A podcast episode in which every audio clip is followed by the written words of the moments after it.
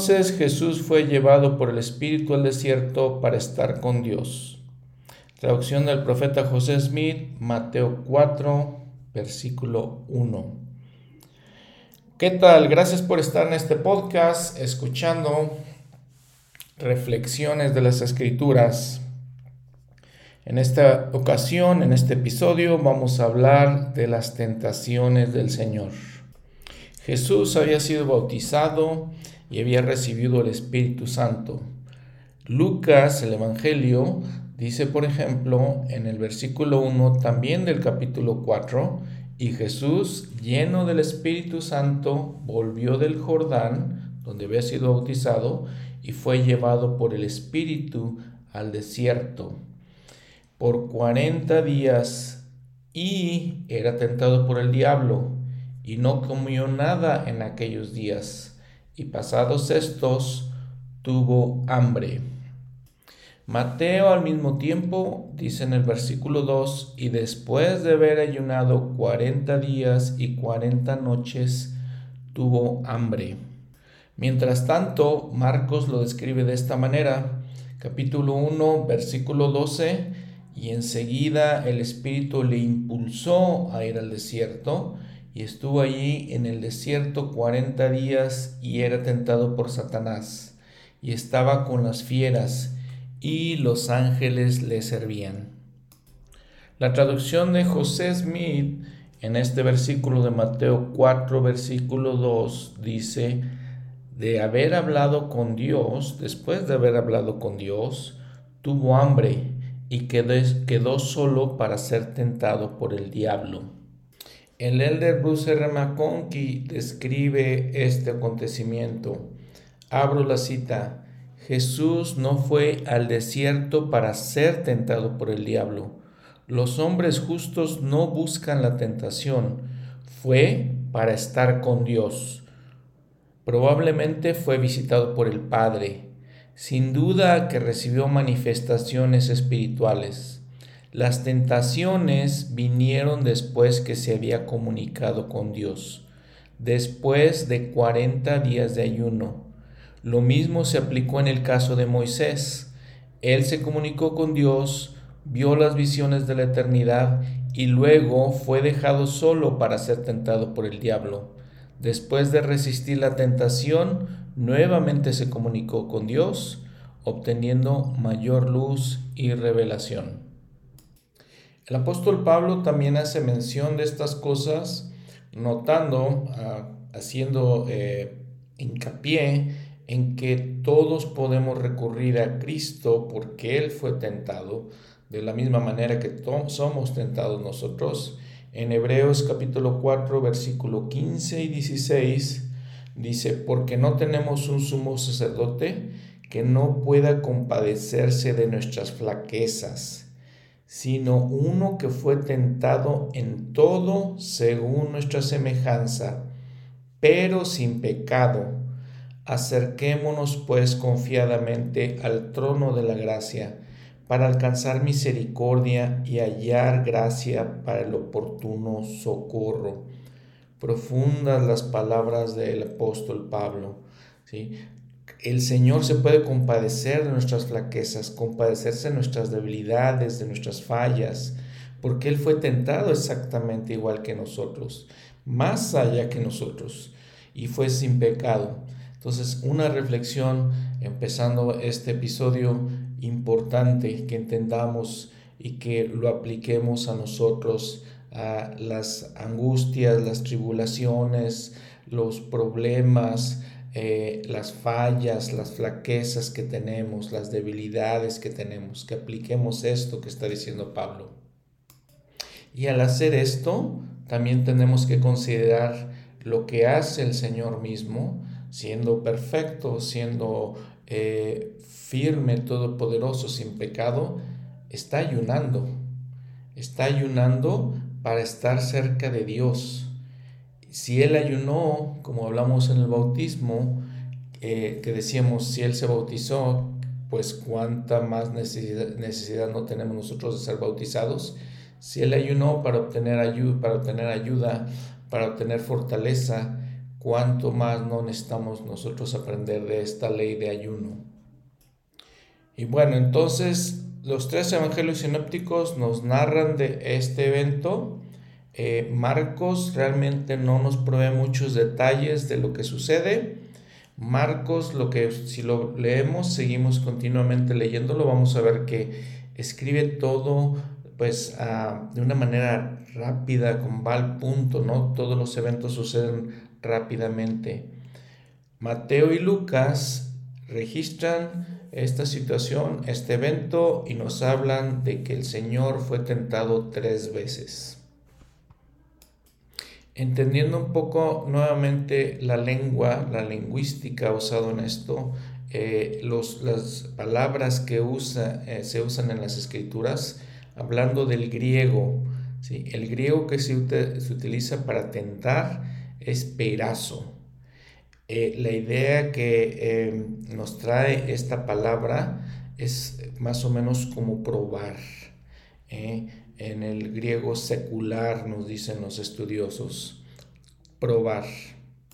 Y el hermano Southfield de la Facultad de la Universidad de Brigham Young nos dice, en esto de probar, ¿cómo podemos saber que eh, la calidad de personas que somos? Pues la manera de hacerlo es probándonos.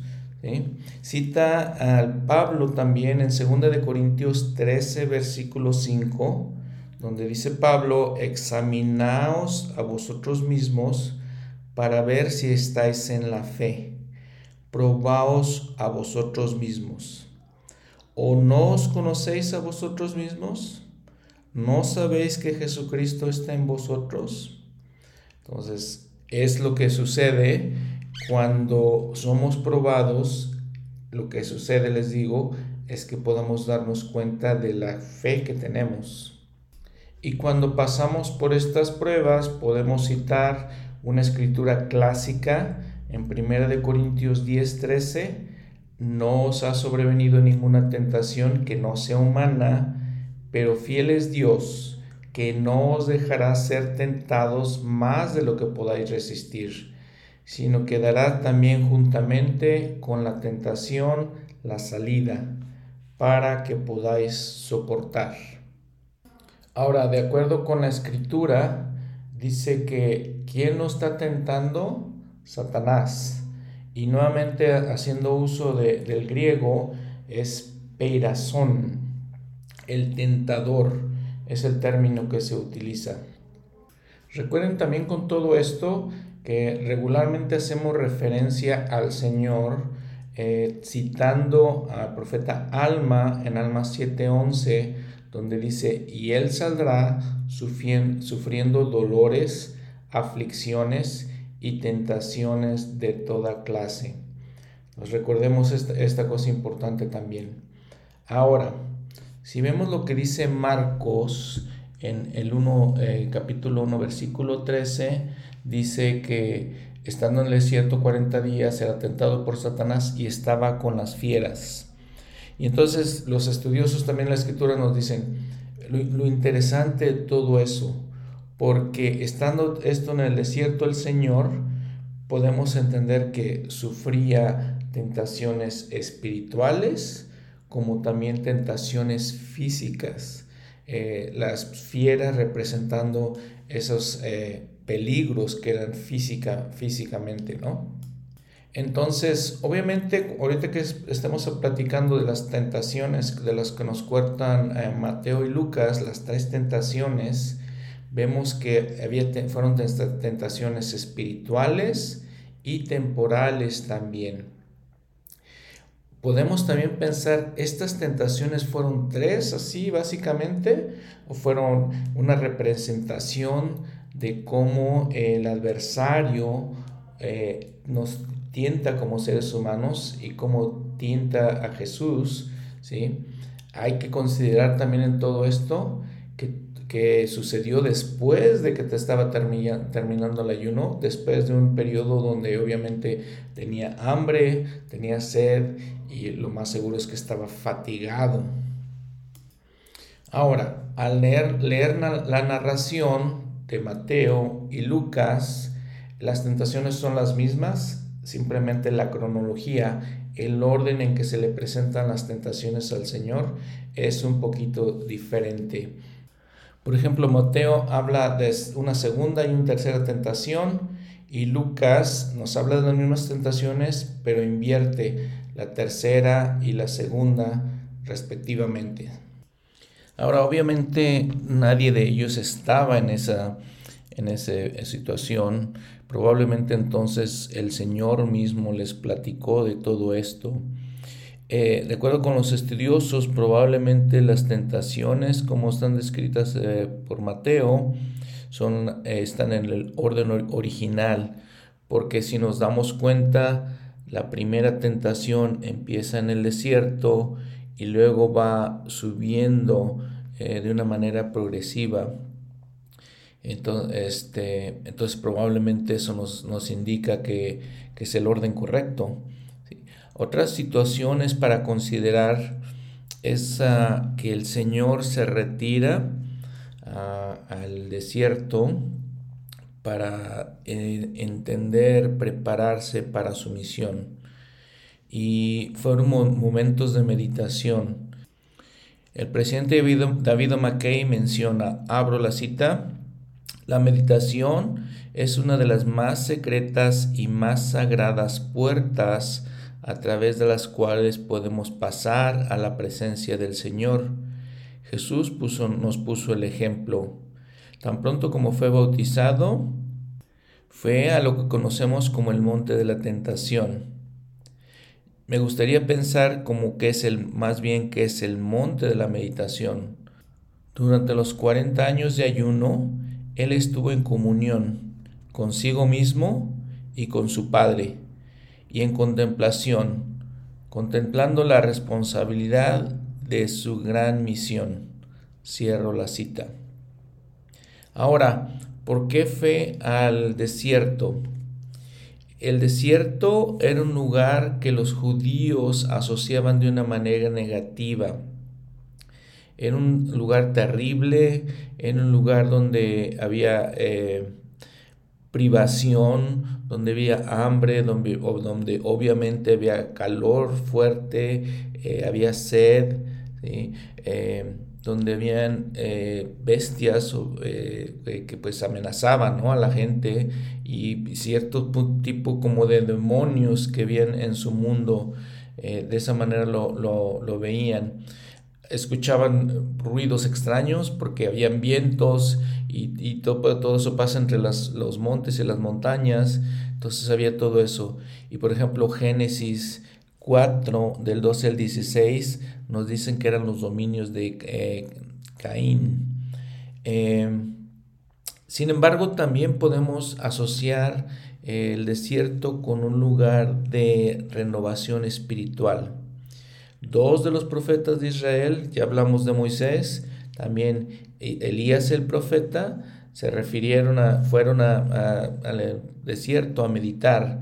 Por ejemplo, en Éxodo 3, del 1 al 4, eh, y luego el 7 nos habla de Moisés. En Primera de Reyes 19 nos habla de Elías el profeta. Eh, probablemente entonces el Señor buscó un lugar de soledad donde pudiera, como les digo, meditar las cosas que tenía que hacer, meditar sobre su, gran eh, misión que tenía que realizar, dice el, el, presidente McKay, ¿sí? donde les, como les comento, estuviera él en comunión con nuestro Padre Celestial.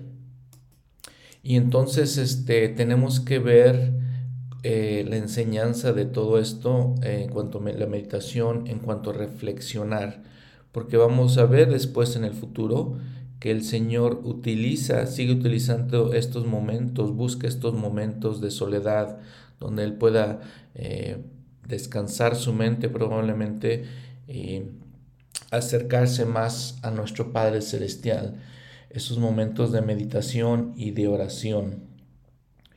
En otra, en otra cuestión de, esta, de todas estas cosas, eh, en Deuteronomio nos habla un poquito del contexto en, los que, en el que los judíos veían, veían todo este, este evento de, las tentaciones. Porque como hemos hablado en un, episodio anterior en el Antiguo Testamento, vimos la, lo que simbolizaba este número 40 para ellos. 40 días este, ayunó el Señor, 40 días fue con Moisés y con Elías el profeta también, 40 años estuvieron en el desierto. Y como dice Deuteronomio 8, eh, versículo 2, y te acordarás de todo el camino por donde te ha traído Jehová tu Dios estos 40 años en el desierto, para humillarte, para ponerte a prueba, para saber lo que estaba en tu corazón, si habías de guardar o no sus mandamientos. Y creo que la frase para humillarte eh, nos dice, por ejemplo, para hacerlos humildes más bien. Eh, no el otro, el otro, la otra connotación de, humillarlos, ¿no? Para hacerlos humildes. Entonces vean cómo fue una, una prueba para prepararlos, ¿no? Para ver si deberían de, deberían de guardar o iban a guardar los mandamientos, perdón. Entonces, em, es, en ese contexto, los, los judíos entendían todos estos 40 días de ayuno. Y es muy interesante que vamos a ver ahorita que hablamos ya directamente de las tentaciones, que el Señor usa esta escritura en Deuteronomio, el versículo 3, al final del versículo, donde les dice, donde habla del maná, donde habla de la comida, ¿sí? Y, les dice el Señor, le dice el Señor a Satanás, para hacerte saber que no solo de pan vivirá el hombre, sino de todo lo que sale de la boca de Jehová vivirá el hombre. Y les digo, el Señor usa esta escritura este, en su combate con, el adversario. Bueno, y ahora ya hablando de las tentaciones en sí. Me voy a referir a la narración de Mateo porque como les comenté parece ser la, la más correcta pero de todas maneras son iguales. Podríamos también comparar con, Lucas, pero eh, lo que voy a leer viene de Mateo. Entonces Mateo 4, capítulo 4, versículo 3. Y se le acercó el tentador y le dijo, si eres el Hijo de Dios, di que estas piedras se conviertan en pan. Tentación 1. ¿sí? La pregunta, si eres el Hijo de Dios. La tentación, si es que eres la persona que dices, haz esto. El elder Talmash dice, abro la cita, no obstante el hambre que sentía Jesús, había en las palabras de Satanás una tentación, una tentación mayor aún que la que estaba incorporada en la insinuación de que dispusiese alimentos para su cuerpo hambriento. La tentación de refutar ese elemento de desconfianza comprendido en el sí del tentador. Cierro la cita. Entonces dice la Talmash, esa era la mayor tentación. Abriendo otra cita más de la Talmash, dice, Satanás había elegido el momento más propicio para sus fines inicuos. ¿Qué no hará el ser mortal? ¿Qué no han hecho los hombres para aplacar los tormentos del hambre? Esaú vendió su primogenitura por una comida. Los hombres han combatido como bestias salvajes por los alimentos. Las mujeres han llegado al extremo de matar y devorar a sus propios hijos, más bien que soportar los dolores del hambre. Satanás sabía todo esto cuando se presentó delante del Cristo en el momento de su extrema necesidad. Cierro la cita. Entonces Satanás lo tienta porque tiene hambre, porque como dice el Elder Talmash, es un momento de extrema necesidad, pero también lo tienta para ver si tenían la confianza, el testimonio de que Él era el Hijo de Dios. Dice nuevamente el Elder Talmash, abro la cita, el Padre Eterno había proclamado a Jesús como su Hijo, el diablo buscaba la manera de que el Hijo dudase de este parentesco divino. ¿Por qué no poner a prueba del interés del Padre por su Hijo en ese momento de grave necesidad? ¿Era propio que el Hijo de Dios padeciese hambre? ¿Se había el Padre olvidado tan pronto al grado de permitir que su Hijo sufriera en esa forma? ¿No era razonable que Jesús, débil a causa de su larga abstinencia, se proveyese a sí mismo y con más particularidad en vista de que estaba facultado para ello? Y solo bastaba una palabra. Si la voz que se oyó al tiempo de su bautismo realmente había sido la del Padre Eterno. Si eres en realidad el Hijo de Dios, manifiesta tu poder y al mismo tiempo satisface tu hambre. Tal, fue la sustancia de esta sugerencia diabólica. De haber cedido, Jesús habría expresado plena duda en la proclamación del Padre. Además, el poder superior que Jesús poseía no le había sido dado para su satisfacción personal, sino para servir a, a, otros. Habría de conocer todas las angustias del estado carnal. Otro hombre que hubiese tenido tanta hambre como él, no habría podido proveerse de lo necesario mediante un milagro. Cierro la cita. Y en esta situación, sigue diciéndole de Talmash, pues el punto es que se, juntaban, se reunían, y era una consecuencia de las dos partes de la naturaleza de Jesús. Tenía los atributos del Padre, el poder para hacer cosas del Padre, y también tenía los atributos de un hombre, el sentir hambre, el sentir fatiga, el sentir dolor. Y tenía que pasar por esas dos cosas, ¿no? Tenía que vencer esas dos cosas y vencer el deseo de satisfacerse, eh, de satisfacer sus necesidades temporales. Sigue diciéndole el Talmash. Abro la cita. Su respuesta al tentador fue sublime y positivamente terminante. Escrito está, no solo de pan vivirá el hombre, sino de toda palabra que, es, que sale de la boca de Dios. La palabra que había salido de la boca de Dios y la cual Satanás quería que dudase, había declarado que Jesús era el Hijo amado con quien el Padre estaba complacido. El diablo fue derrotado y Cristo salió triunfante. Cierro la cita. En Doctrina y Convenios, por ejemplo, la sección 20 versículos 21 y 22. Por tanto, el Dios omnipotente dio a su Hijo unigénito, como está escrito en las Escrituras, que de él se han dado. Sufrió tentaciones, pero no hizo caso de ellas. Entonces, lo, lo, interesante, lo muy profundo de todas estas cosas, de cómo, cómo el Señor combatió, como les comenté, usando una escritura, para combatir al adversario, utilizando eh, Deuteronomio 8. Indicación y ejemplo perfecto para nosotros que él conocía las escrituras.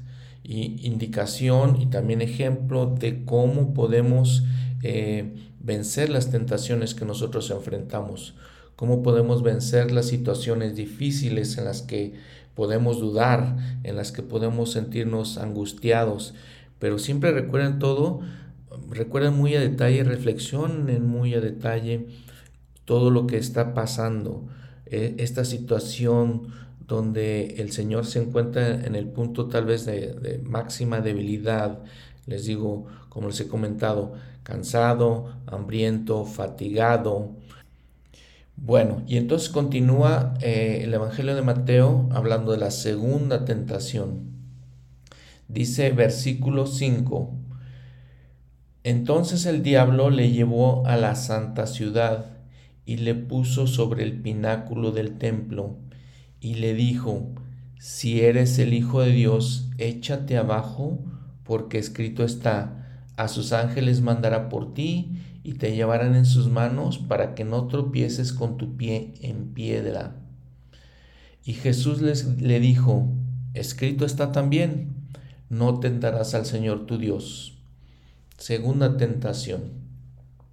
Eh, el Elder Talmash nuevamente, eh, digo, comentando en todas estas cosas, nos dice, abro la cita, comprendiendo que había fracasado rotundamente en sus esfuerzos por de inducir a Jesús a que usara sus facultades inherentes para su satisfacción personal y a que dependiera de sí mismo más bien que confiar en la providencia del Padre, Satanás fue de un extremo a otro y tentó al Señor a que deliberadamente se entregara a la protección del Padre.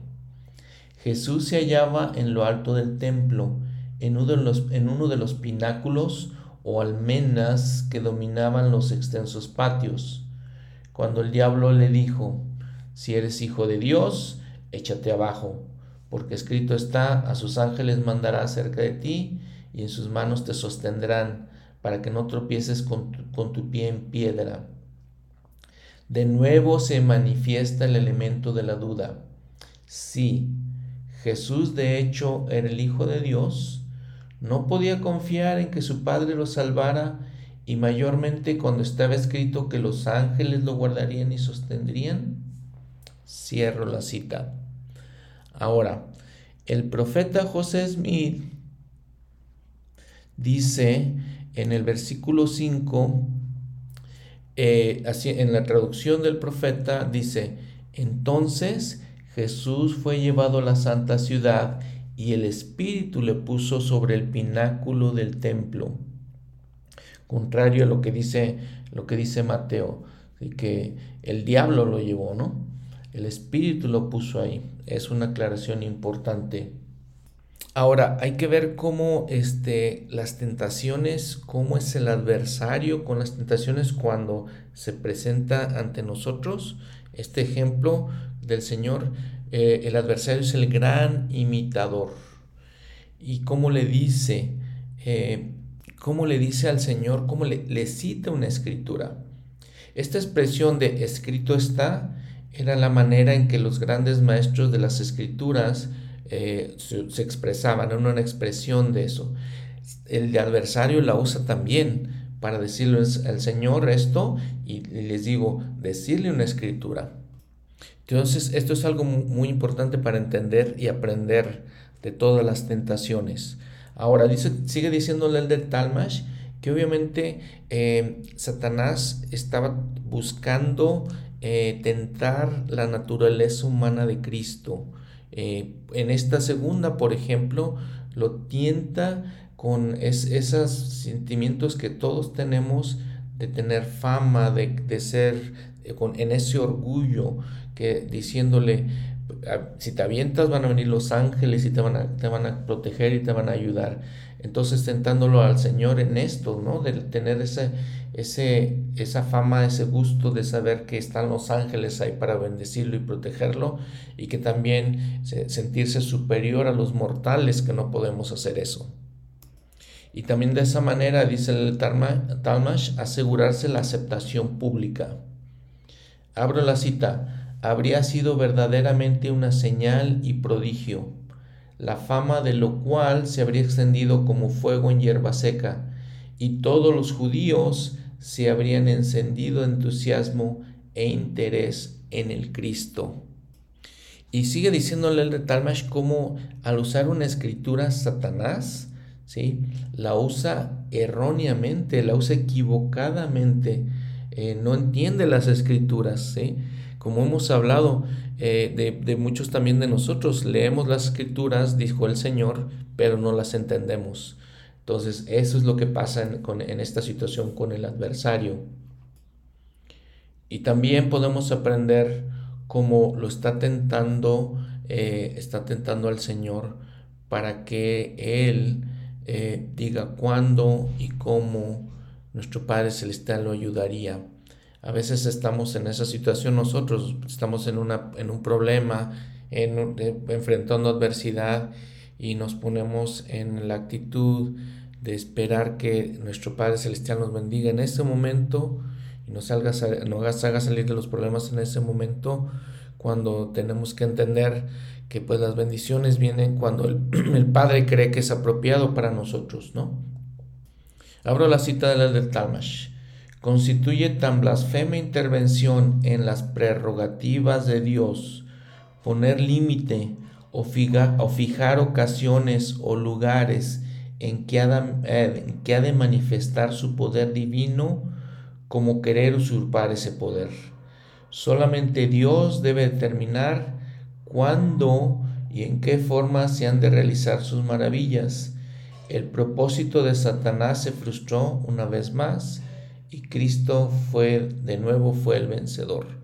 Cierro la cita. Tercera tentación. Versículo 8.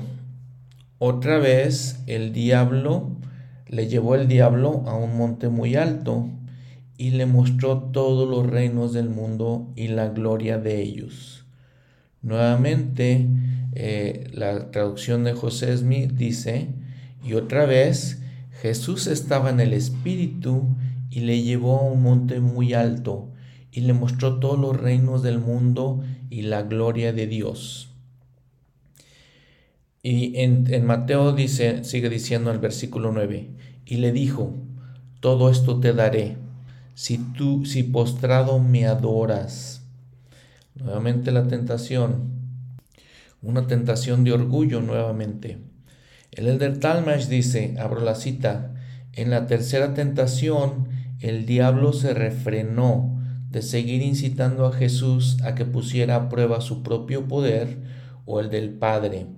Derrotado por completo en dos ocasiones, el tentador abandonó ese plan de ataque y manifestando plenamente sus intenciones, hizo una proposición definitiva. Cierro la cita. Si vamos a Lucas, la, mención que hace eh, el adversario es un poco diferente. ¿sí? Vean, por ejemplo, en el versículo 6 del capítulo 4 de Lucas. Dice, a ti te daré toda esta potestad y la gloria de ellos porque a mí me ha sido entregada, y a quien quiero la doy, pues si tú me adoras, todos serán tuyos. Y esto es una tentación otra vez de orgullo, otra vez una tentación de vanidad. ¿Cuántos hombres, cuántas mujeres, cuántos de nosotros no cambiamos cosas, las cosas importantes de la vida, las cosas eh, esenciales en la vida por dinero? por fama, por riquezas. Entonces eh, cambiamos unas pequeñas cosas que son eh, centavos, eh, simbolizando, ¿no? por las cosas de, de, la, de la, eternidad. ¿sí? Dice el de Talmash, abro la cita, muchos hombres se han vendido al diablo por un reino y por mucho menos. Sí, aún por unos míseros centavos. Cierro la cita. Y pues sí, la verdad es que hemos hecho esto, ¿no? Eh, muchos hombres lo han hecho. Vean cómo eh, al Señor mismo le dice, si postrado me adoras. Y entonces le dice el Señor, versículo 10, ahora en Mateo 4, dice entonces Jesús le dijo, vete Satanás, porque escrito está, al Señor tu Dios adorarás y a Él solo solamente servirás. Nuevamente el Señor utilizando las escrituras. Qué, tan, qué reflexión tan especial, tan importante tenemos que hacer y que es el ejemplo que debemos seguir. Dice el de Talmash nuevamente, esta derrota del diablo y sus acechanzas, esta victoria lograda sobre los deseos de la carne, sobre las dudas inquietantes de la mente, sobre la insinuación de buscar la fama y las riquezas materiales, fueron éxitos importantes pero no conclusivos en esta lucha entre Jesús, el Dios encarnado, y Satanás, el ángel caído de luz. Cristo expresamente afirmó que padeció tentaciones durante el periodo en que se asoció con sus apóstoles. Al proseguir este estudio, veremos que sus tentaciones continuaron aún hasta su agonía en el Getsemaní. No, no nos es concedido al resto de nosotros, ni le fue concedido a Jesús hacer frente al enemigo, combatirlo y vencerlo en un solo encuentro, de una vez por todas. La contienda entre el espíritu inmortal y la carne entre la porogenie de Dios por una parte y el mundo y el diablo por otra, dura toda la vida. Cierro la cita. Entonces ven, vemos que esto fue tal vez nada más el principio de todo lo que el Señor iba a enfrentar durante su vida. Y, es también el, para nosotros el ejemplo de que, como dice el Elder Talmash, no es solamente un, un momento, una situación, sino que es una lucha de toda nuestra vida. Y Mateo entonces termina la narración de, de este evento eh, en el versículo 11. El diablo entonces le dejó y aquí los ángeles vinieron y le servían. Miren, como siempre en las escrituras hay profundas reflexiones, profundas cosas que tenemos que meditar, que entender, que aplicar en nuestras vidas. Eh, eso es lo maravilloso de las escrituras y eso es lo maravilloso del Evangelio de Jesucristo. Tengo la verdad es que una profunda eh, agradecimiento y profundo este, gusto de tratar de esforzarme por entender estas cosas y aplicarlas en mi vida. Y como ustedes también a veces este, tengo éxito con eso, a veces no tengo éxito.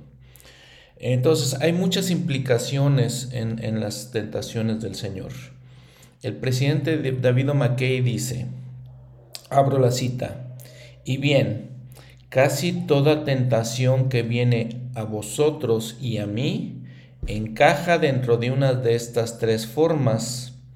Clasificadlas y encontraréis que bajo unas de las tres, una de las tres, cae casi cada tentación que hace que vosotros y yo estemos manchados, por pequeña que sea la mancha. Y viene a nosotros como uno, una tentación al apetito, 2.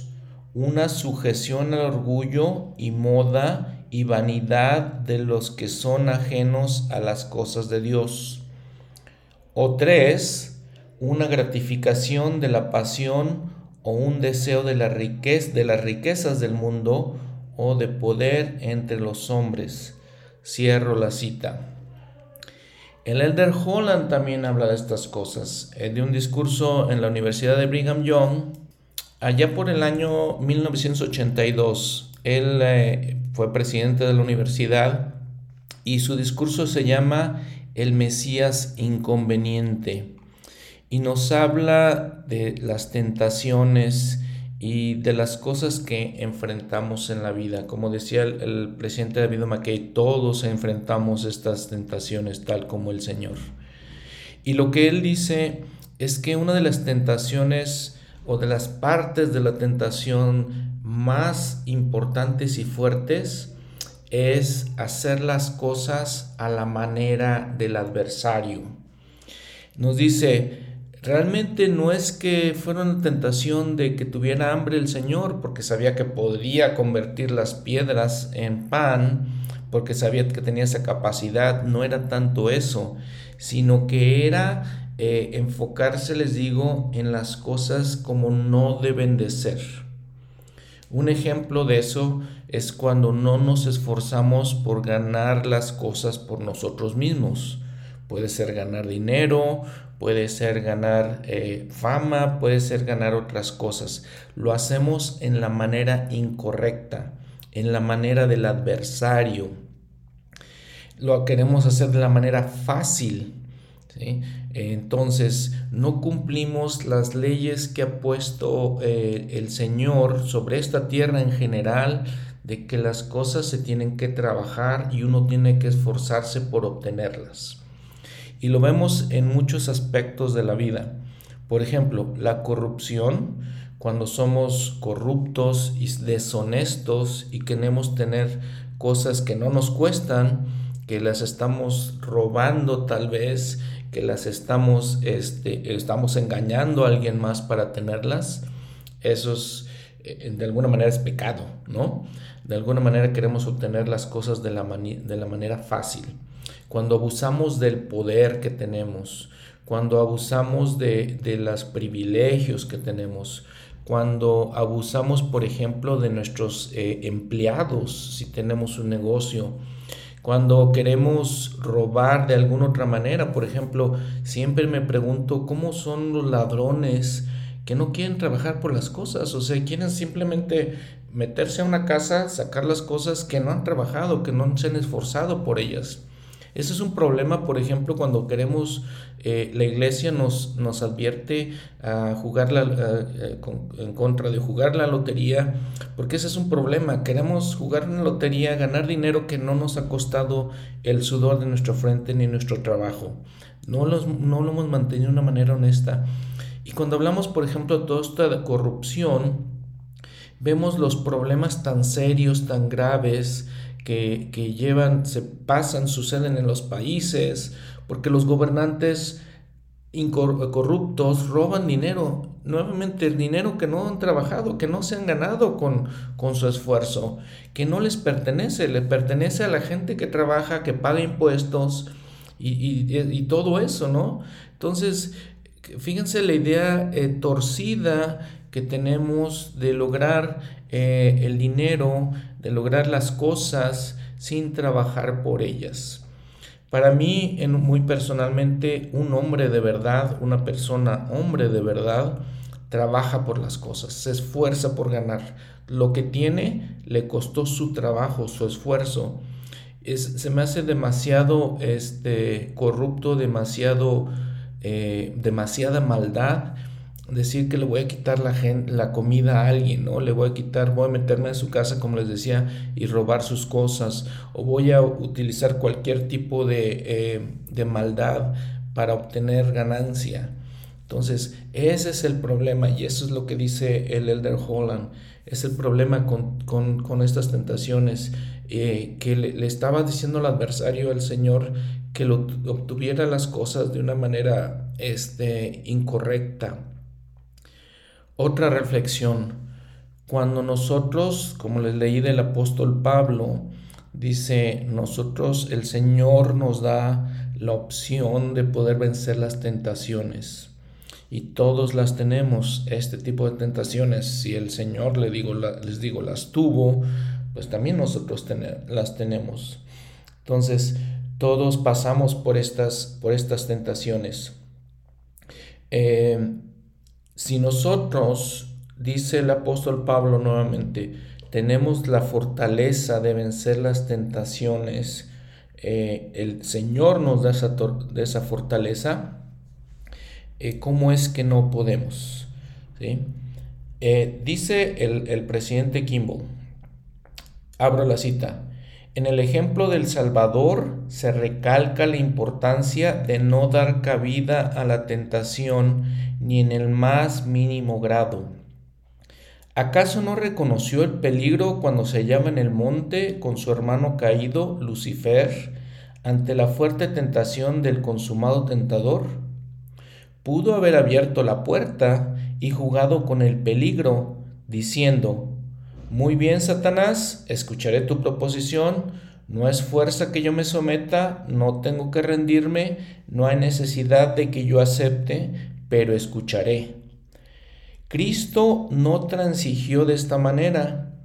Terminante y prontamente dio fin a la discusión y mandó, vete Satanás, dándole a entender probablemente, no quiero verte más, retírate de mi presencia, no quiero escucharte, no quiero tener nada que ver contigo.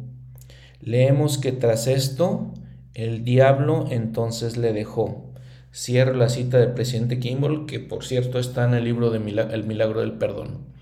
Entonces, eh, entendemos que mientras nosotros empecemos a tener nuestra mente, eh, eh, razonar en nuestra mente, pues no está tan mal, pues igual y escucho, no, tengo, no tengo que obedecer, pero igual escucho. Igual déjame pensarlo, déjame meditarlo. Lo que va a pasar en esa situación es que esa fuerza que tenemos del Señor para vencer las tentaciones se empieza a disminuir, empieza a menguar. Y entonces es cuando hacemos, somos presa de las tentaciones y nos vencen. Si el Señor mismo utilizó una escritura, como dice el presidente Kimbo, que inmediatamente, terminante y prontamente dio fin a la discusión, utilizando escrituras, no lo pensó, no dijo tal vez, déjame pensarlo, déjame reflexionar, déjame entender, no, inmediatamente. Recordamos también el ejemplo de José, hijo de Jacob, cuando la esposa de Potifar dice que constantemente, cada día, eh, trataba de engañarlo para que se acostara con ella. Cuando se acercó ya, este, cuando estuvo muy cerca de él, ¿qué fue lo que dice la escritura? Salió corriendo inmediatamente. Entonces, nuevamente, si nosotros razonamos las, las tentaciones y pensamos, bueno, está tan mal todo eso, entonces nuestra capacidad de vencerlas eh, disminuye. Y cada vez que este, somos presa, presa de una tentación y entonces caemos ante esa tentación, nuestra capacidad de vencer otras tentaciones también va disminuyendo la capacidad del Señor de vencer todo lo que Él tuvo que vencer durante toda su vida, la persecución, la maldad de los hombres alrededor de Él, la maldad de, eh, las creencias, la cultura de aquellos tiempos, la capacidad de vencer todo eso, fue porque inmediatamente venció la tentación, inmediatamente utilizando, nuevamente muy importante, utilizando las escrituras, muy importante, entendía, sabía, conocía las escrituras y las utilizó en ese momento. Entonces, esa fue su capacidad para vencer lo demás. Esa fue su capacidad para llevar a cabo la expiación. Por eso eh, venció en todas las cosas. Ahora recordemos, muy importante, dice las escrituras que no solamente el Señor pagó por nuestros pecados, también está dispuesto a ayudarnos desde el preciso momento en el que nacemos, desde el preciso, durante todos los aspectos o de, en todos los aspectos de nuestra vida, no solamente los pecados, en nuestras infirmidades, por ejemplo, en nuestras debilidades, en nuestras angustias, en nuestros pesares, en nuestras tentaciones, en nuestros retos, todo eso está incluido, es parte de la expiación. Recuerden lo que dice Alma, tomará sobre sí los dolores y las enfermedades de su pueblo. Porque, porque como dice el rey Benjamín, sufrirá, y aquí sufrirá tentaciones y dolor en el cuerpo, hambre, sed y fatiga, aún más de lo que el hombre puede sufrir sin morir. ¿Por qué sufrió todo eso? Para que pudiera entendernos y para que pudiera ayudarnos y darnos eh, el socorro que nosotros necesitamos en todas estas cosas. Decía Alma nuevamente, hablando con su hijo Elamán, dice, por tanto, que escuchéis mis palabras, te suplico, perdón, por tanto, que escuchéis mis palabras y aprendas de mí, porque sé quienes ponga, que quienes pongan su confianza en Dios serán sostenidos en sus tribulaciones y sus dificultades y aflicciones y serán enaltecidos en el postrer día. Y él mismo dice, el mismo alma dice, y he sido sostenido en tribulaciones y dificultades de todas clases, sí, y en todo género de aflicciones Sí, Dios me ha librado de la cárcel y de ligaduras y de la muerte, sí, y pongo mi confianza en Él y todavía me, me librará. Y sé que me levantará en el postrer día para morar con Él en gloria, sí, y lo alabaré para siempre. En el manual de instituto del Nuevo Testamento, La vida y enseñanza de Cristo y sus apóstoles, dice, Abro la cita. Cristo amaba a su Padre.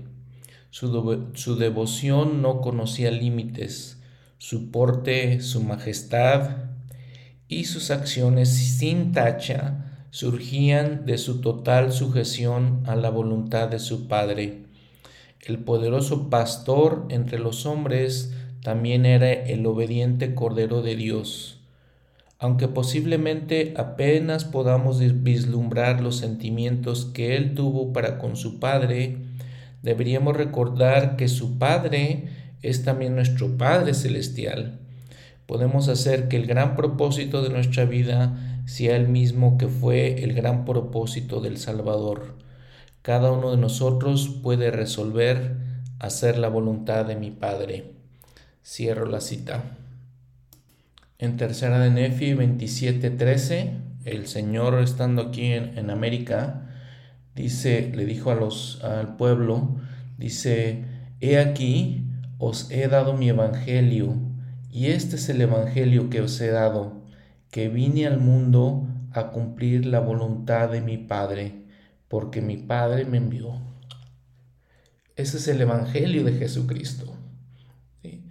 Y sigue diciendo el Señor, y mi Padre me envió para que fuese levantado sobre la cruz, y que después de ser levantado sobre la cruz, pudiese atraer a mí mismo a todos los hombres, para que así como he sido levantado por los hombres, así también los hombres sean levantados por el Padre, para comparecer ante mí, para ser juzgados por sus obras, ya fueren buenas o malas.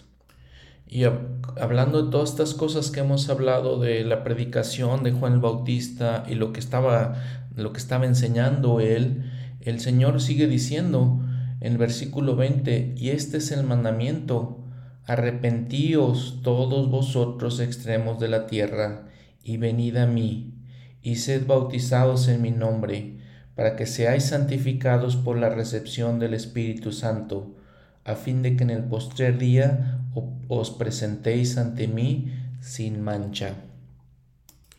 Y lo que puedo decirles de todas estas cosas es que siento el testimonio de todas estas cosas que son verdaderas. Espero que ustedes también lo sientan. Siento eh, la grandiosidad, majestuosidad, ejemplo perfecto de la vida de nuestro Señor Jesucristo.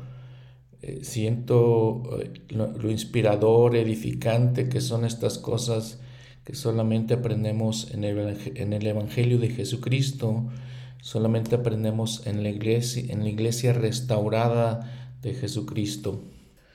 Bueno, miren, lo que sucede a continuación en la vida del Señor es algo que los estudiosos de las escrituras le llaman el ministerio Galileo temprano.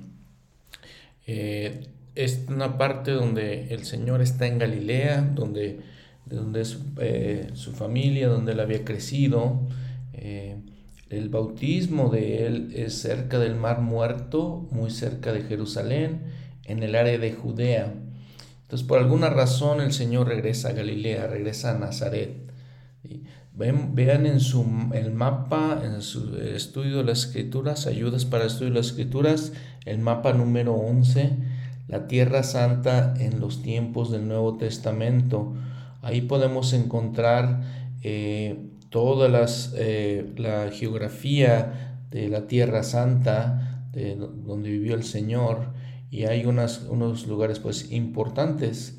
Vamos a ver, por ejemplo, el número 12, ven ahí los numeritos, ven el número 12, dice Betábara, en este lugar Juan el Bautista testificó que él era la voz de uno que clama en el desierto, después bautizó a Jesús en el río Jordán y testificó que era el Cordero de Dios. Eh, testificó que Jesús era el Cordero de Dios. En el número 4, por ejemplo, entonces sigue la región de Galilea.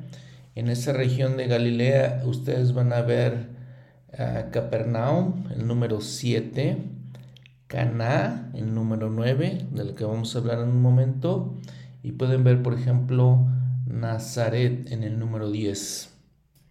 En el número 7, Capernaum, dice, era el lugar donde vivía Pedro.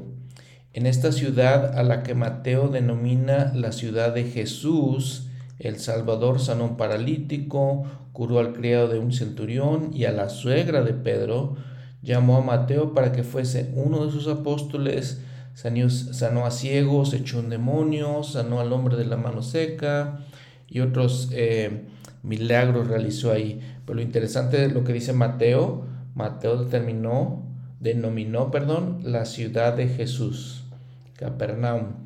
Era un lugar eh, más o menos eh, de buena situación económica, lo cual nos quiere decir que si Pedro vivía ahí y era pescador, entonces probablemente tenía un negocio de pesca. también con su hermano Andrés, también, por ejemplo, Juan y Santiago, que también eran hermanos, los hijos de Zebedeo. Y les comentaba pues que es interesante que la mayoría de los eh, discípulos del Señor, específicamente los apóstoles, eran de estas áreas de, Galilea. Eh, otro, otro, punto interesante, también otro lugar interesante en el, número 6, Bethsaida.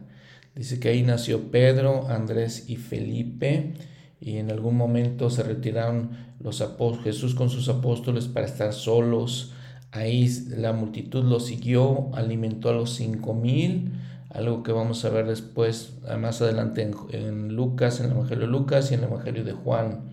Y también eh, realizó ciertos milagros ahí. Ven, por ejemplo, si quieren ver también abajo, Jerusalén no tiene nombre, no tiene número, perdón, pero está cerca de número, del 15, cerca del Mar Muerto al sur de, toda esa área de Galilea. También interesante, vamos a ver en el mapa, por ejemplo, que el Señor haciendo esos viajes de Jerusalén, entre Jerusalén y Galilea, entre la región de Judea y la región de Galilea, pasaba por Samaria. Y vamos a eh, ver todo lo importante de los samaritanos en la vida del Señor y por qué los menciona Él, por qué los mencionan las escrituras y la relación que tienen con Él. Entonces, por alguna razón que no sabemos, eh, después de su bautismo, después de su ayuno, el Señor va a Galilea. Podemos decir que regresa a Galilea. Lucas lo narra de esta manera en el capítulo 4 de Lucas, versículo 14, y Jesús volvió en el poder del Espíritu a Galilea, y se difundió su fama por toda la región de alrededor. Vean nuevamente la importancia del Espíritu en la vida del Señor, del Espíritu Santo, es, lo que nos está diciendo. Y él dice en el versículo 15, y enseñaba en las sinagogas de ellos, y era glorificado por todos. Y vino a Nazaret, donde se había criado, y conforme a su costumbre, el día de reposo entró en la sinagoga y se levantó a leer. Ahora obviamente Nazaret era un lugar muy pequeño en, toda la, esta región de la Tierra Santa. No estaba en Jerusalén, en Jerusalén estaban todos los eruditos, todos los conocedores, estaba el gobierno del pueblo, de la nación. E, en Nazaret probablemente no había mucho, ¿verdad? Pero aquí es donde hay que leer entre eh, las líneas, ¿no? Cuando hay que escudriñar realmente. Dice, como les leí, dice que vino a Nazaret, donde se había criado, donde había crecido. Conforme a su costumbre, entró en la sinagoga. ¿Qué nos quiere decir? Que el Señor acostumbraba ir a la sinagoga, que es como los miembros de la iglesia en nuestros últimos días vamos a las capillas, iba a participar de, de los servicios, eh, leyendo también, recuerdan que habíamos hablado de María y José, que iban a ofrecer sus sacrificios. ¿Qué nos dicen todas estas cosas? Eh, también nos decía, por ejemplo, de Ana, que servía en el templo. ¿Qué nos dicen todas estas cosas de todos estos personajes? Que eran fieles, que eran obedientes a los mandamientos. Algo que escuché en Scripture Central, por ejemplo, es pensar, hay gente que dice, no, yo, yo adoro a Dios, yo creo en el Señor, yo, pero no necesito una, una iglesia, no necesito este, ser parte de una iglesia ni, ni ir los domingos, ¿no? Pero vean la costumbre del Señor. El Señor mismo asistía a las sinagogas en los días de reposo. Y entonces dice, enseñaba en las sinagogas y era glorificado por todos.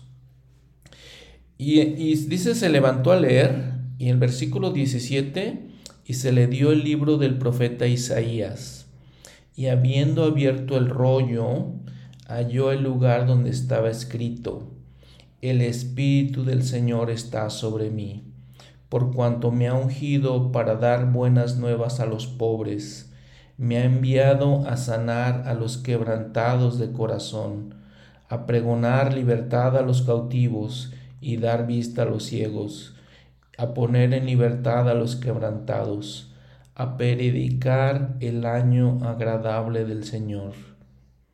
Y enrollando el, el libro, lo dio al ayudante y se sentó y los ojos de todos en la sinagoga estaban fijos en él. Y comenzó a decirles, Hoy se ha cumplido esta escritura en vuestros oídos. Y todos daban testimonio de él y estaban maravillados de las palabras de gracia que salían de su boca y decían, ¿no es este el hijo de José? Y les dijo, sin duda me diréis este refrán, médico, cúrate a ti mismo de tantas cosas que hemos oído que se han hecho en Capernaum, haz también, ah, también aquí en tu tierra. Entonces ya habían oído de, de, él en Capernaum, pero también le decían, haz también aquí en tu tierra, que es Nazaret, ¿no? Y dijo, y de cierto os digo que ningún profeta es aceptado en su propia tierra. Mas en verdad os digo que muchas viudas había en Israel en los días de Elías, Elías el profeta, cuando el, el cielo fue cerrado por tres años y seis meses y hubo una gran hambre en toda la tierra. Pero ninguna de ellas fue enviado Elías, sino una mujer viuda en Sarepta de Sidón. Y muchos leprosos había en Israel en tiempos del profeta Eliseo, pero ninguno de ellos fue limpiado sino Namán, el sirio. ¿Qué pasó entonces? Dice, se enojaron todos en la sinagoga, se llenaron de ira, levantaron, levantándose le echaron fuera de la ciudad y le llevaron hasta la cumbre del monte sobre el cual estaba edificada la ciudad de ellos para despeñarle, para aventarlo por la por ese, esa peña, ¿no? Pero él pasó por en medio de ellos y se fue. ¿Qué sucedió en este momento? Que un milagro el Señor se libró de ellos. Ven lo interesante de toda esta narración, muy interesante esta narración. El Señor usa al profeta Isaías, igual que en el libro de Mormón, la importancia nuevamente de Isaías. En el Antiguo Testamento habíamos leído esta escritura hablando que hablaba del Mesías. La gente se sorprende, obviamente, e, es, es de sorprenderse primero por el poder con el que hablaba, dice la escritura probablemente sintieron el espíritu del Señor y, este que les daba entendimiento. Sin embargo, se rebelan contra lo que están sintiendo y dicen, ¿y quién es este? ¿Por qué está hablando de eh, una escritura mesiánica diciendo, diciendo que se ha cumplido en él la escritura? Y entonces trataron de matarlo. Pero vean este, cómo reaccionamos los hombres, cómo este, hacemos ciertas cosas, sentimos el espíritu, sentimos que algo está correcto, que algo está, que algo está bien, y sin embargo reaccionamos a nuestro raciocinio como ellos diciendo, ¿quién es que no es este el hijo de José que todos conocemos? Le digo razonando en su mente, este no puede ser el Mesías, no puede ser. Aunque en versículo 22 dice, todos daban testimonio de él y estaban maravillados de, las palabras de gracia que salían de su boca. Todos aquellos que han servido una misión, que hemos servido una misión, nos podemos dar, eh, pensar en esta experiencia como cuando enseñamos a algún investigador, eh, alguien que está conociendo la iglesia, siente el espíritu, sentimos el espíritu con ellos, pero se niegan a actuar conforme a ese espíritu, conforme a esos sentimientos. Creo que todos nos ha pasado, nos pasó varias veces, ¿no? Es una experiencia misional común. Recuerdo estar en, Poza Rica, Veracruz, México, eh, en una conferencia de estaca, donde pudimos llevar dos familias para estar en la conferencia. Y entonces se para la, autoridad eh, general en aquel tiempo, eh, uno de los 70, si mal no recuerdo, y se siente el espíritu cuando él está hablando el hermano Casanova, si mal no recuerdo. Eh, se siente el espíritu cuando le está hablando y en mi mente está híjole, qué bueno, los investigadores van a sentir ese espíritu, las familias van a sentir espíritu y van a querer bautizarse, unirse a la iglesia. Sin embargo, no.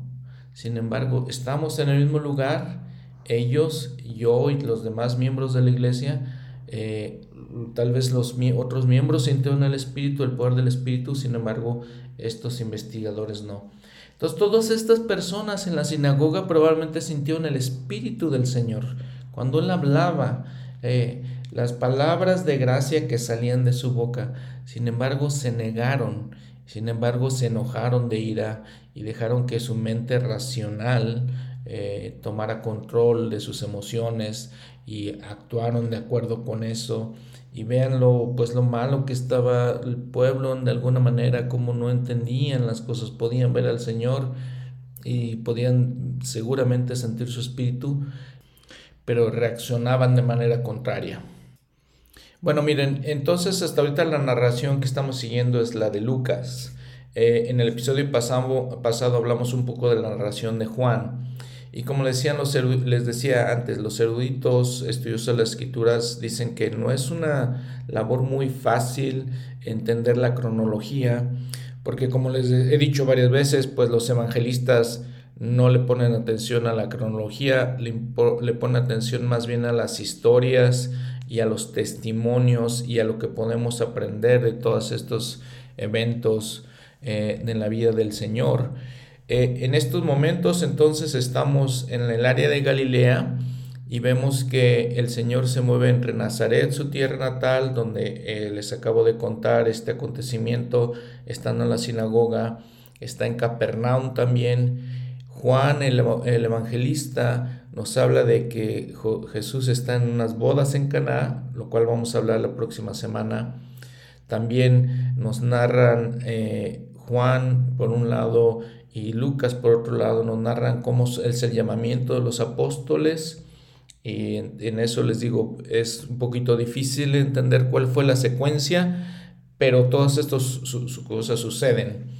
Después de todo esto, vamos a ver cómo el Señor, estando en estas áreas de Galilea, que les digo, Caná, Capernaum, Nazaret, regresa a Jerusalén, va a Jerusalén y entonces va al templo directamente. Entonces, más o menos esos son los acontecimientos en esta parte de la vida del Señor. Digno mencionar también es que mientras todo esto sucede, al Señor le llega la noticia de que Juan el Bautista es encarcelado, porque Juan habíamos visto que había causado una revolución entre la gente y denuncia a los líderes judíos por sus iniquidades o su falta de atención a las cosas importantes. También denuncia Herodes porque estaba cometiendo adulterio y pues todo eso lo lleva a que lo encarcelen, causando de, de, alguna manera una cierta conmoción con el Señor, porque sabe que pues es, es era muy importante la, la obra de, de, Juan y era muy importante también porque pues es su familiar. Entonces, haciendo la concordancia, la armonía de los evangelios. Todos los evangelistas narran lo, el acontecimiento tan importante que es el bautismo del Señor. Y entonces ahí se narran diferentes cosas desde ese punto, ¿no?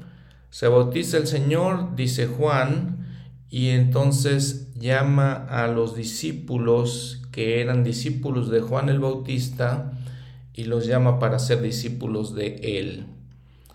Los otros evangelistas, Marcos, Mateo, Lucas, nos narran de las tentaciones del Señor, que después de su bautismo fue al desierto, el Espíritu lo dirigió allá para estar en comunión con su Padre Celestial y que después de que termina un ayuno de 40 días, eh, eh, vienen las tentaciones de Satanás. Marcos nada más menciona realmente eso, no dice, no dice gran cosa. Dice, por ejemplo, esta narración en dos versículos, versículos 12 y 13 del primer capítulo de Marcos. Marcos entonces también nos dice que en ese momento se les da la, se le da la, la noticia, versículo 14, y después que Juan fue encarcelado, Jesús fue a Galilea predicando el Evangelio del reino de Dios. Entonces Marcos nos dice esta, esta situación de, Juan el Bautista. Después de eso nos narra el llamamiento de los apóstoles.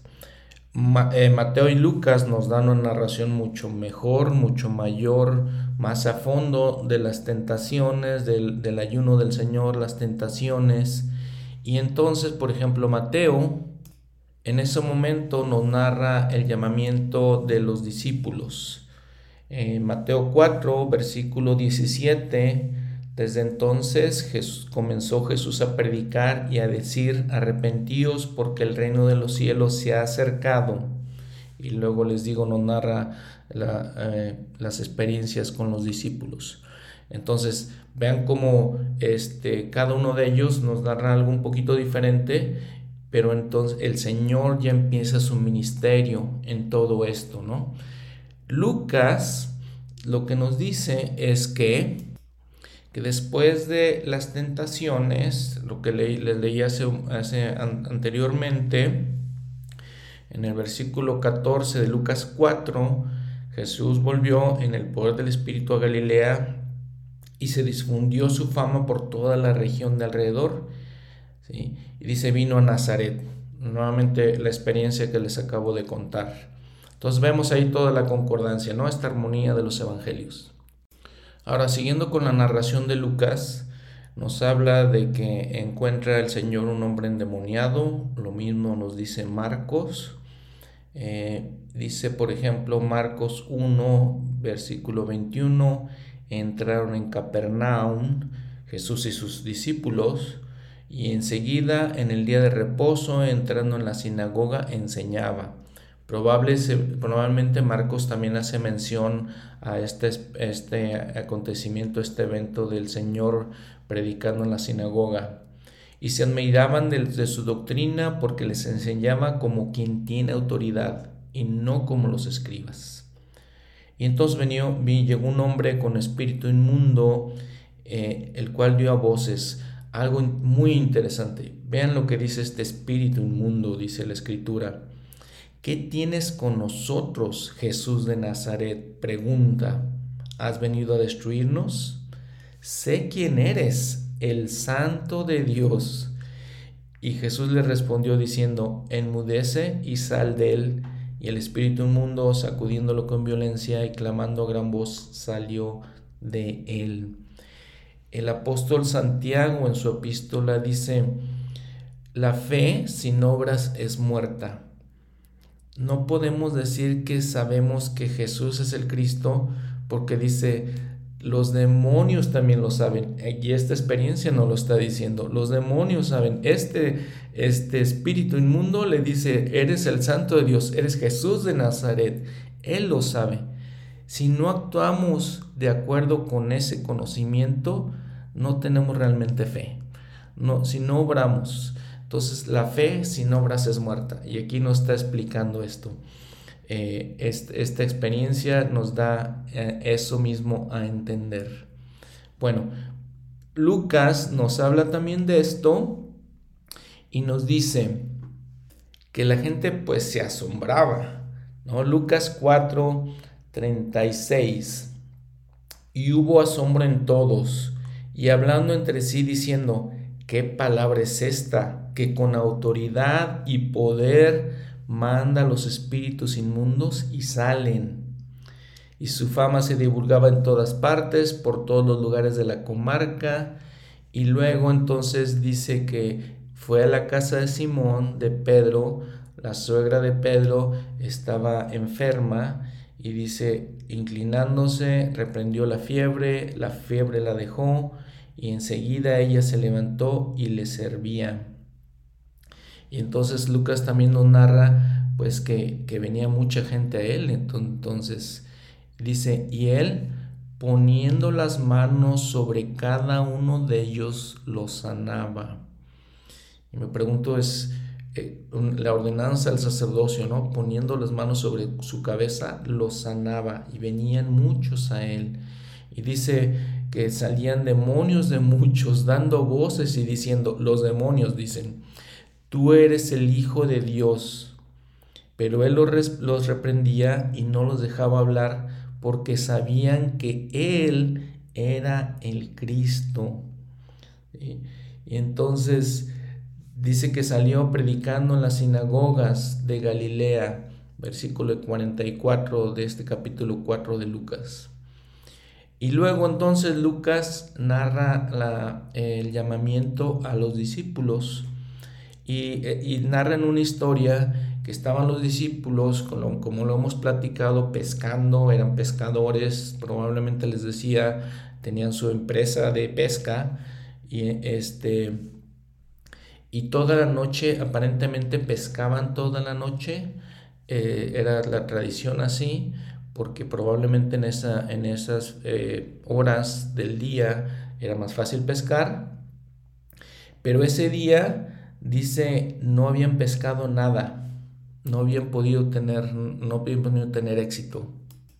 Y entonces esto ya acontece en la mañana. Dice capítulo 5 de Lucas, versículo 1, aconteció que estando Jesús junto al lago de Genezaret, eh, la gente se agolpaba alrededor de él para oír la palabra de Dios. El lago de Genezaret es el mar de Galilea, ¿no? Y entonces Simón, no era Pedro todavía, era Simón, eh, llega y dice, cuando el Señor estuvo hablando con la gente, Versículo 4, cesó de hablar y dijo a Simón, boga mar adentro y echa vuestras redes para pescar.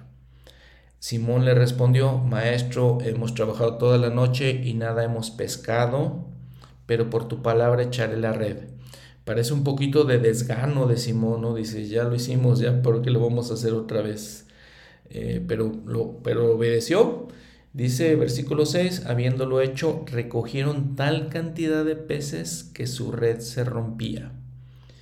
Entonces hicieron señas a los compañeros que estaban en otra barca este, para que les ayudaran.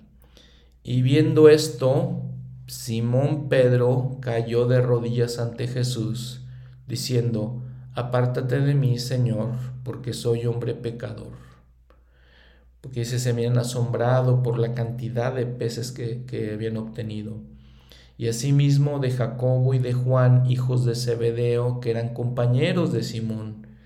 Entonces Jesús dijo a Simón, no temas, desde ahora serás pescador de hombres. Y cuando las barcas llegaron a tierra, dejándolo todo, le siguieron. Muy impresionante lo que hacen eh, Pedro, Jacobo, Juan, Andrés, que dejan su negocio, dejan su compañía de pesca y se van a seguir al Señor. Eh, central de eh, las escrituras, Scripture Central, nos comenta cómo a veces somos llamados a ciertas a deberes, tenemos ciertos llamamientos, se nos dan ciertos llamamientos cuando tenemos las redes de peces llenas, las redes de pescado llenas, queriendo decir cuando estamos más ocupados probablemente. Y nos narran la historia del Elder Hales, que eh, fue un apóstol hace algunos años, apenas acaba de morir Elder Hales, cuando nos dice que él estaba estudiando un posgrado en Harvard, una de las eh, este, universidades en Estados Unidos más importantes de todas, un posgrado y dice que lo llamaron para ser presidente del quórum de élderes. Y entonces él dudó, dice, por primera vez en su vida en aceptar el llamamiento porque decía, estoy muy ocupado con la escuela, necesito terminar y tenía miedo de que fuera a fallar, de que fuera a reprobar eh, sus estudios, ¿no? Llega a su casa con su esposa y vean aquí la importancia de las esposas en, es gente tan importante como un apóstol, eh, el consejo de la esposa. Llega a su casa al y le dice, eh, hay una probabilidad de que repruebe en la escuela si es que acepto este llamamiento de presidente del quórum de La esposa le dice, Bob, preferiría tener un poseedor de sacerdocio activo que un hombre que tiene una maestría de Harvard. Y le dijo ella, abrazándolo, vamos a hacer las dos cosas. Y conozco otras historias. Y recuerden que muchas veces en la iglesia se nos dan llamamientos y parece que esos llamamientos se nos dan cuando estamos más ocupados con otras cosas en la vida. Cuando, por ejemplo, llaman a los presidentes de misión para que dejen sus carreras, sus trabajos, sus negocios y sirvan durante tres años. Cuando llaman a las autoridades generales para que hagan exactamente lo mismo o a simples personas regulares como ustedes y yo se nos llaman, les digo, cuando estamos muy ocupados. Les comento una historia personal. Estando en Edmonton, eh, Canadá, eh, estando, eh, se hace, la iglesia hace este cambio en, cuando dice que los quórumes de sacerdocio de Melquisedec iban a ser uno solo, iba a ser un quórum de élderes solamente élderes y sumos sacerdotes iban a ser un solo quórum. Entonces hacen, este, renuevan los, las presidencias y llaman una nueva presidencia del quórum de élderes para hacerse cargo de esto. Entonces llaman al presidente y me llaman a mí como primer consejero de este quórum de élderes. Y noten la responsabilidad de hacer esto. Eh, porque ¿quién estaba en mi quórum de élderes? El presidente del templo, dos consejeros de la presidencia destaca, el obispado obviamente, había dos o tres hermanos que, eran, eh, que habían sido presidentes de misión, entonces sentí la responsabilidad muy grande. Mientras tanto en mi vida me encontraba demasiado ocupado. Tenía un trabajo, tenía un negocio, tenía un hijo que tenía una enfermedad grave que tenía, eh, tenía, que, tenía que tener una operación grave. Eh, yo había pasado por una enfermedad grave también y me sentía pues obviamente abrumado con todas esas cosas. Recuerdo estar en el hospital con mi hijo después de la operación, todo salió bien afortunadamente, este, llevando, teniendo la, la junta con el quórum del Derez en una de las salas del hospital, ¿no? en, el área de espera. Eh, por, por internet la estaba teniendo. Y entonces yo recuerdo haberle preguntado a, a, mi presidente, mi presidente era presidente de un banco, el presidente de Corum de salía bastante fuera de la ciudad, entonces yo siendo el primer consejero pues me tenían que encargar de ese quórum, dar clases, todo eso, y le dije al presidente, si cree que yo pueda hacer estas cosas, me dice, sí, así es como el Señor nos llama. Cuando estamos más ocupados, cuando creemos que menos podemos, así es como el Señor nos llama. Y afortunadamente todo salió bien, les pude dar clases. Imagínense la responsabilidad de dar una clase a, a ese tipo de líderes con esas capacidades tanto espirituales como temporales, eh, recuerdo el obispado, eh, el obispado eran, eh, el obispo era maestro de física, sus consejeros eran doctores, o sea, tienes que dar clases de calidad, no puedes y dirigir con calidad, ¿no? El foro, no puedes, este, no puedes ser negligente, ni mediocre, ni nada, tienes que hacerlo bien.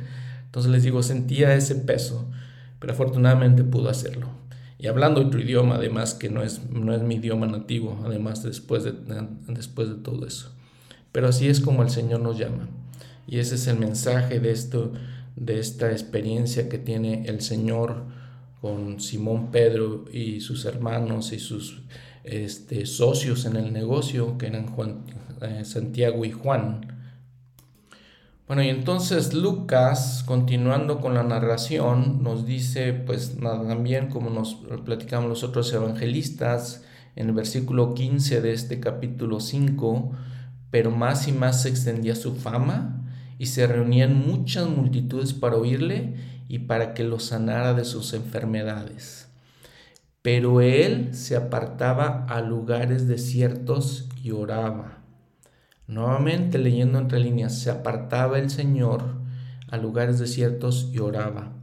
Nuevamente podemos entender todos estos principios de, que nos está enseñando las que nos están enseñando los evangelistas de la manera que vivía el Señor.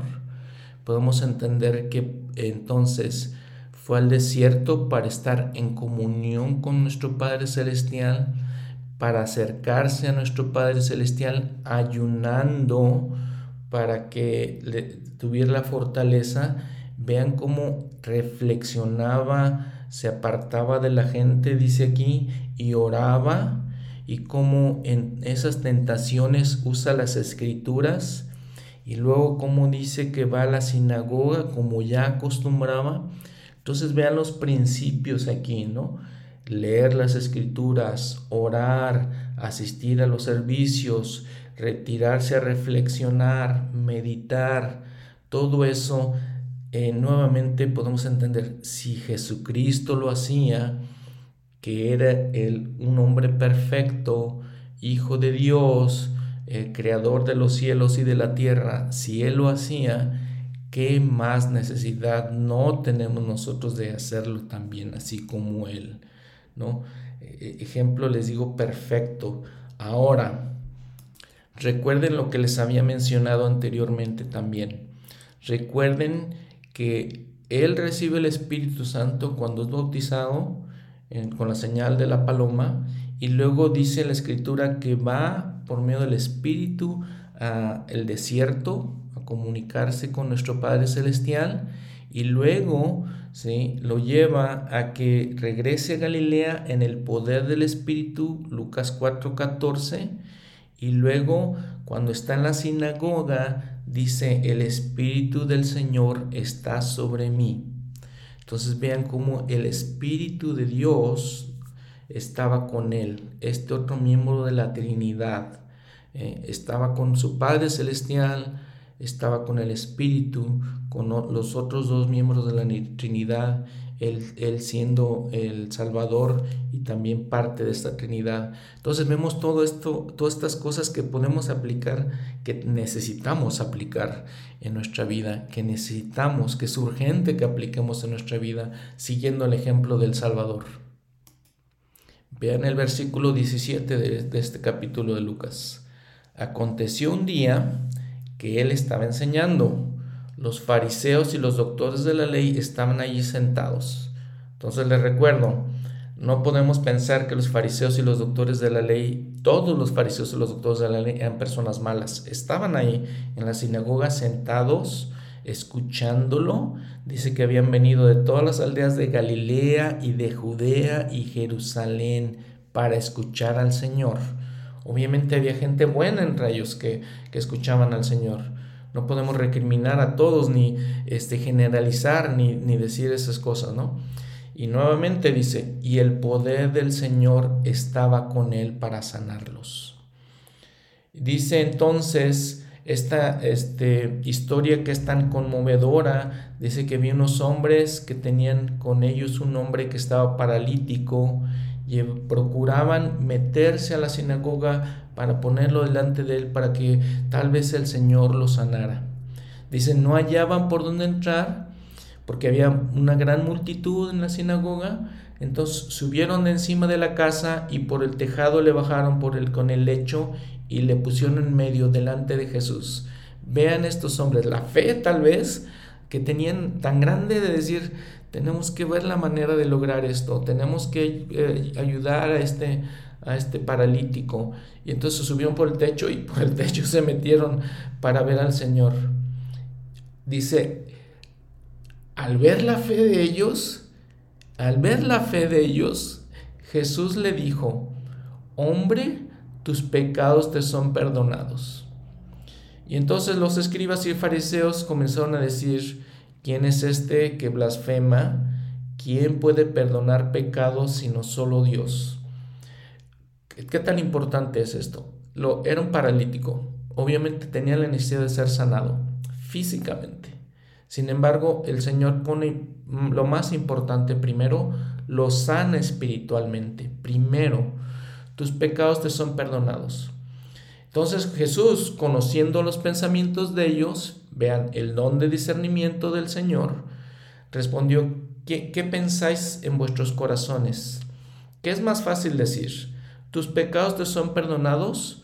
O decir, levántate y anda, pregunta el Señor. Pues para que sepáis que el Hijo del Hombre tiene autoridad en la tierra para perdonar pecados, dijo al paralítico, a ti te digo, levántate, toma tu lecho y vete a tu casa. Y al instante se levantó en presencia de ellos, tomó el lecho en que estaba acostado y se fue a su casa glorificando a Dios. Y el asombro, el asombro sobrecogió a todos y glorificaban a Dios y llenos de temor decían, hoy hemos visto maravillas. Impresionante, muy edificante, muy inspiradora esta, esta narración, esta experiencia que nos cuenta Lucas. Y en todas estas narraciones, les digo, empieza el ministerio del Señor, ¿no? Dice entonces que, por ejemplo, se va a la casa de un hombre llamado Leví, se sienta eh, con, se sientan con él las gentes que eran publicanos y pecadores, nos cuenta esta historia. Dice, ¿quiénes eran los publicanos? Los que eh, recibían los impuestos de la gente y pues eran de alguna manera odiados porque pues eran los que recogían impuestos y la gente este, tenía que con sacrificios pagar esos impuestos, entonces los publicanos eran odiados, los escribas y los fariseos murmuraban, ¿cómo bebe este hombre y come con publicanos y pecadores? Y Jesús les dice, los que están sanos no necesitan médico, sino los que están enfermos. No he venido a llamar a justos, sino a pecadores al arrepentimiento. ¿A quién llama el Señor al arrepentimiento? A nosotros los pecadores. Cualquiera de nosotros que tenga este, situaciones de las que nos tenemos que arrepentir, el Señor nos está llamando. Y entonces les dice la primera parábola que está registrada en las escrituras. Después vamos a hablar más de las parábolas. La, comenta el Señor, esta parábola. Pero vean, eh, lo, la vida del Señor. ¿no? Eh, vemos aquí en, en este episodio que estamos viendo estas experiencias, estos acontecimientos, vemos cómo, se hace, cómo es la vida del Señor. Va con los pobres, va con los necesitados, va con los pecadores, eh, no, no, va a las grandes elites de la sociedad, no va a, las, a la alta sociedad, va con los necesitados. Y vean todo esto, ¿no? Este, cómo empieza a predicar con parábolas, cómo empieza su ministerio, cómo empieza a sanar a la gente. Importante, cómo sus milagros y la gente se acumulaba y le decía, cómo empieza su ministerio con eh, esta narración de, las tentaciones, de los problemas con, la, la, adversidad y las tentaciones, los problemas con el adversario, toda su vida iba a ser así, exactamente toda su vida iba a ser así, de ayuno, de oración, de comunión con nuestro Padre Celestial, de reunirse en las sinagogas eh, para predicarles el Evangelio, de enseñar a la gente, de sanar a los enfermos, de ir a los pobres y a los necesitados, de contar las historias con sus parábolas. ¿sí? Esa es en la narrativa de la historia del Señor, de la vida del Señor. Y bueno, hay que mencionar que entre todos estos publicanos, uno de esos publicanos era Mateo y los, lo llama para, para ser su discípulo también. Un comentario para terminar este episodio. Eh, un comentario interesante. El número 40. Eh, hemos hablado en el Antiguo Testamento, hablamos de la pues, cierta importancia de ciertos de los números el Señor ayuna 40 días y 40 noches. Habíamos comentado que también Moisés ayuna 40 días y 40 noches, Elías el profeta también, el diluvio duró 40 días y 40 noches, los israelitas estuvieron 40 años en el desierto, Moisés estuvo en el Sinaí 40 días y 40 noches, y así hay varios eh, acontecimientos que suceden en 40 días o 40 años que nos narran, se nos narran en el Antiguo, en el Antiguo Testamento. Em, el 40 es un número interesante en las escrituras, casi seis semanas. Bueno, pues nuevamente la invitación a reflexionar todas estas cosas, aplicarlas en nuestras vidas. Espero que toda esta narración que recuerden no sustituye nuestro estudio de las escrituras. Este podcast de ninguna manera sustituye nuestro estudio de las escrituras, pero espero que sea de ayuda, de inspiración para ustedes, que hayan disfrutado y se, se deleiten en las escrituras, es, nos deleitemos en la vida de, de nuestro Señor Jesucristo. Gracias por escucharme, que tengan una buena semana. Nos vemos la próxima semana donde vamos a continuar la, la narración de, desde el punto de vista del Evangelio de Juan. Vamos a hablar de las bodas de Caná, de cuando el Señor va a Jerusalén, pasa por Samaria, cuando habla con Nicodemo y un tema muy importante que el Señor le da a Nicodemo, una doctrina muy importante que él enseña, es la doctrina del nacer de nuevo, del cambiar nuestra manera de pensar, nuestra manera de ser y nacer de nuevo. ¿sí? Entonces nos vemos la próxima semana, que estén muy bien.